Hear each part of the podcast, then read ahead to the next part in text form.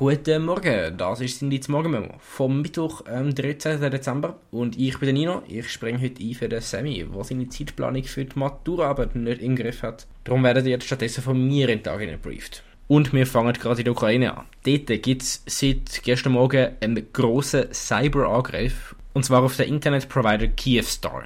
Das ist einer den drei grossen, ich glaube die grössten von Internetanbietern in, in der Ukraine. Also so ein bisschen wie Swisscom bei uns. Und seit gestern Morgen ist das Netzwerk von dem Provider mehr oder weniger komplett down. Das heißt, die Leute sind aufgewacht und wenn du eine SIM-Karte von Kyivstar hast, dann kannst du nicht mehr telefonieren, hast kein mobiles Internet. Wenn du ein WLAN hast von ihnen, funktioniert auch nicht mehr. Und das klingt jetzt vielleicht mal recht harmlos, aber gerade im Krieg kann das rechte Konsequenzen haben. Die Ukraine ist auch zum Beispiel viel digitalisierter als die Schweiz. Also viele Leute laufen nur mit dem Handy um und wenn das Handy keine Connection mehr hat, wird es schwierig, irgendwie U-Bahn zu nehmen oder noch zu zahlen. Insbesondere, wenn dann zum Beispiel Bankterminals, wo du willst abheben gehen, auch Internet benutzt natürlich und das auch von Kyivstar ist und darum auch viele Bankomaten und Zahlgeräte nicht funktionieren.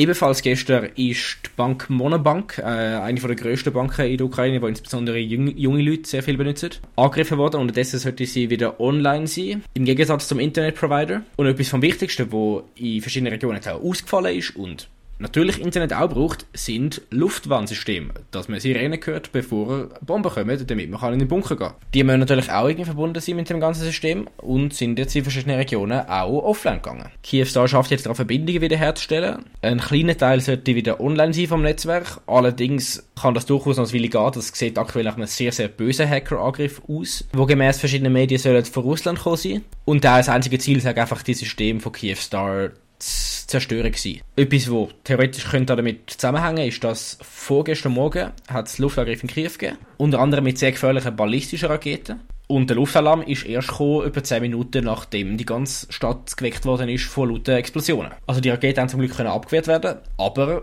man hätte zum Beispiel keine Chance gehabt, um jetzt in den Bunker zu gehen vorher. Ob das etwas mit dem Hackerangriff zu tun hat, habe ich keine Ahnung. Ins System eingedrungen ist die, die Hackergruppe, die das gemacht hat, zu dem Zeitpunkt garantiert schon gewesen. Aber es ist auf jeden Fall ein Beispiel von, was so Sachen können für Konsequenzen haben. Gestern Abend hat es in der Ukraine auch wieder Drohnenangriff gegeben. Untypisch, dass die am Abend kommen. Die sind normalerweise in der frühen Morgenstunde.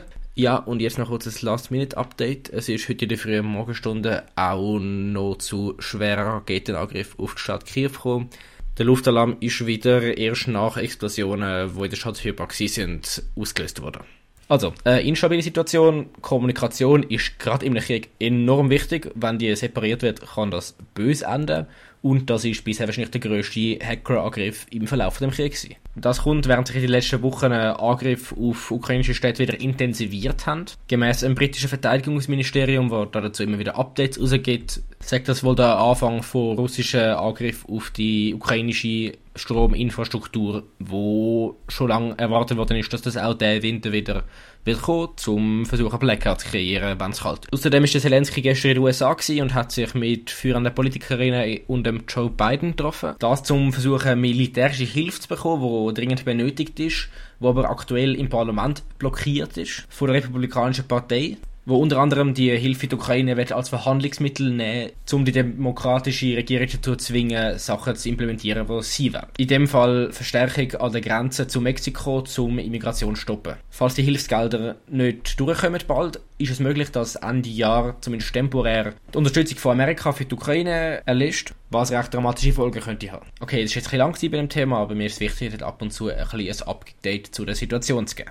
Jetzt etwas anderem. Die UN, die Vereinten Nationen, haben gestern am sehr späten Abend äh, einer Resolution zugestimmt, wo einen sofortigen Waffenstillstand in Gaza gefordert. 153 Nationen haben dem zugestimmt, 10 haben dagegen gestimmt und 23 haben sich enthalten. Dagegen gestimmt haben unter anderem die USA, Österreich und Israel. Die Resolution hat keine bindenden Konsequenzen, das ist einfach irgendwie ein, ein fancy Brief Allerdings zeigt es sehr klar, wie international sich Dynamik verschieben sind, wer wen am Support ist. Ich würde gerne am Freitag äh, nochmal mal wieder das Update geben, ein bisschen umfassender zu der Situation in Gaza, also im Gaza-Israel-Konflikt. Falls ihr Input habt zu was für ein Ereignis dort solltet rein, schickt ihr doch einfach auf die Nummer. Gut, dann die Klimakonferenz in Dubai, die aktuell läuft, die sogenannte COP28 die geht in Verlängerung. Ähm, man hat, hätte eigentlich sollen gestern fertig sein, allerdings hat man sich nicht können auf eine finale Entscheidung einigen.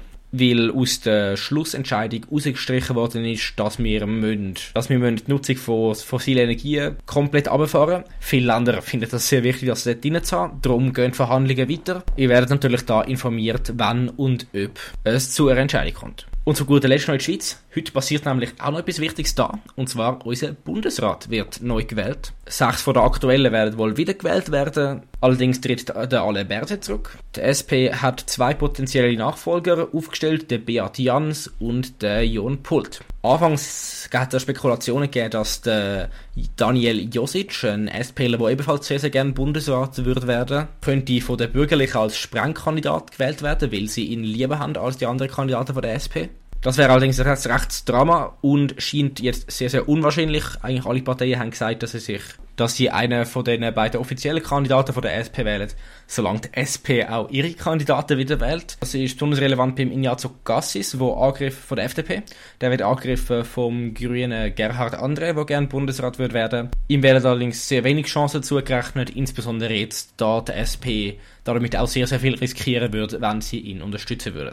Ähm, ja, schaut doch mal spätestens um 12 Uhr oder so auf srf.ch oder whatever und dann sehen wir, wer neu in unsere Landesregierung sitzt. Und damit haben wir es für heute. Wir hören uns am Freitag wieder. Morgen hört der Linus. Ähm, macht's gut und take care.